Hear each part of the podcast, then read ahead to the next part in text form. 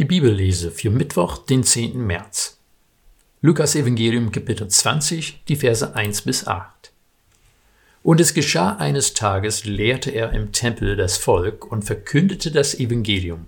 Da kamen die hohen Priester und die Schriftgelehrten mit den Ältesten hinzu und fragten ihn, Sag uns, in welcher Vollmacht tust du das? Wer hat dir diese Vollmacht gegeben? Er antwortete ihnen, auch ich will euch eine Frage stellen.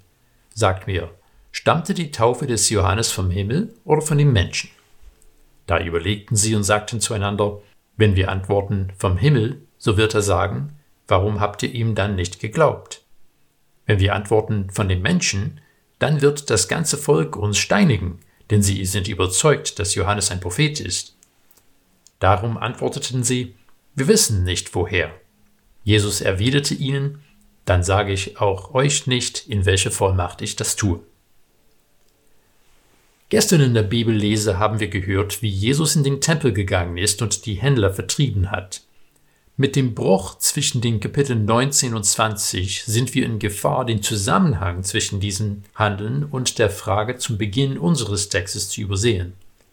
Die Frage, in welcher Vollmacht tust du das, bezieht sich nicht nur auf frühere Wunder oder Jesu Lehrtätigkeit im Tempel, sondern auf seine Räumung des Tempels.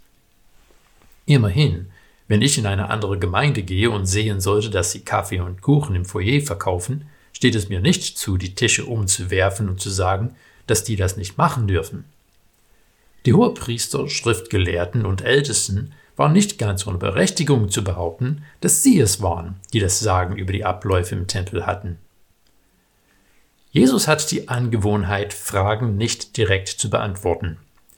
Hier, wie so häufig, ist er der Frage mit einer Gegenfrage entgegengetreten.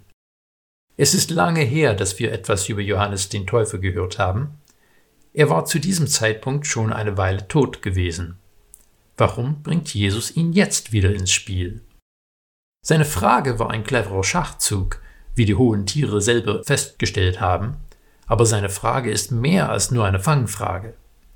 Wenn wir in Lukas 3 schauen, sehen wir, es war Johannes, der Jesus getauft hatte.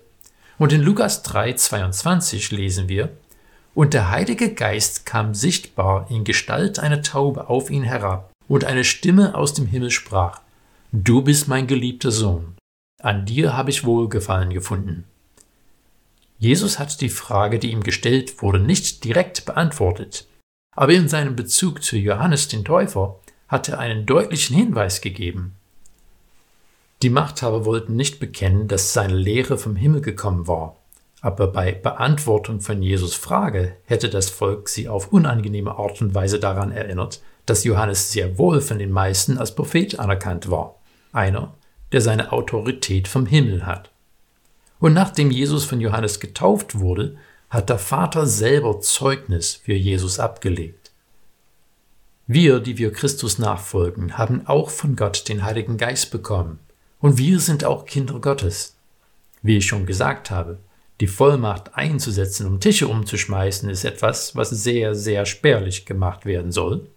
Wir haben auch nur ein Beispiel davon, dass Jesus das gemacht hätte. Aber wir sollen nicht aus dem Blick verlieren, dass wir auch die Vollmacht haben, Menschen zu segnen in Jesus Namen Unterstützung zu leisten und sogar Sünden zu vergeben. Wenn jemand dich fragt, woher du diese Vollmacht hast, kannst du auch geradeaus antworten.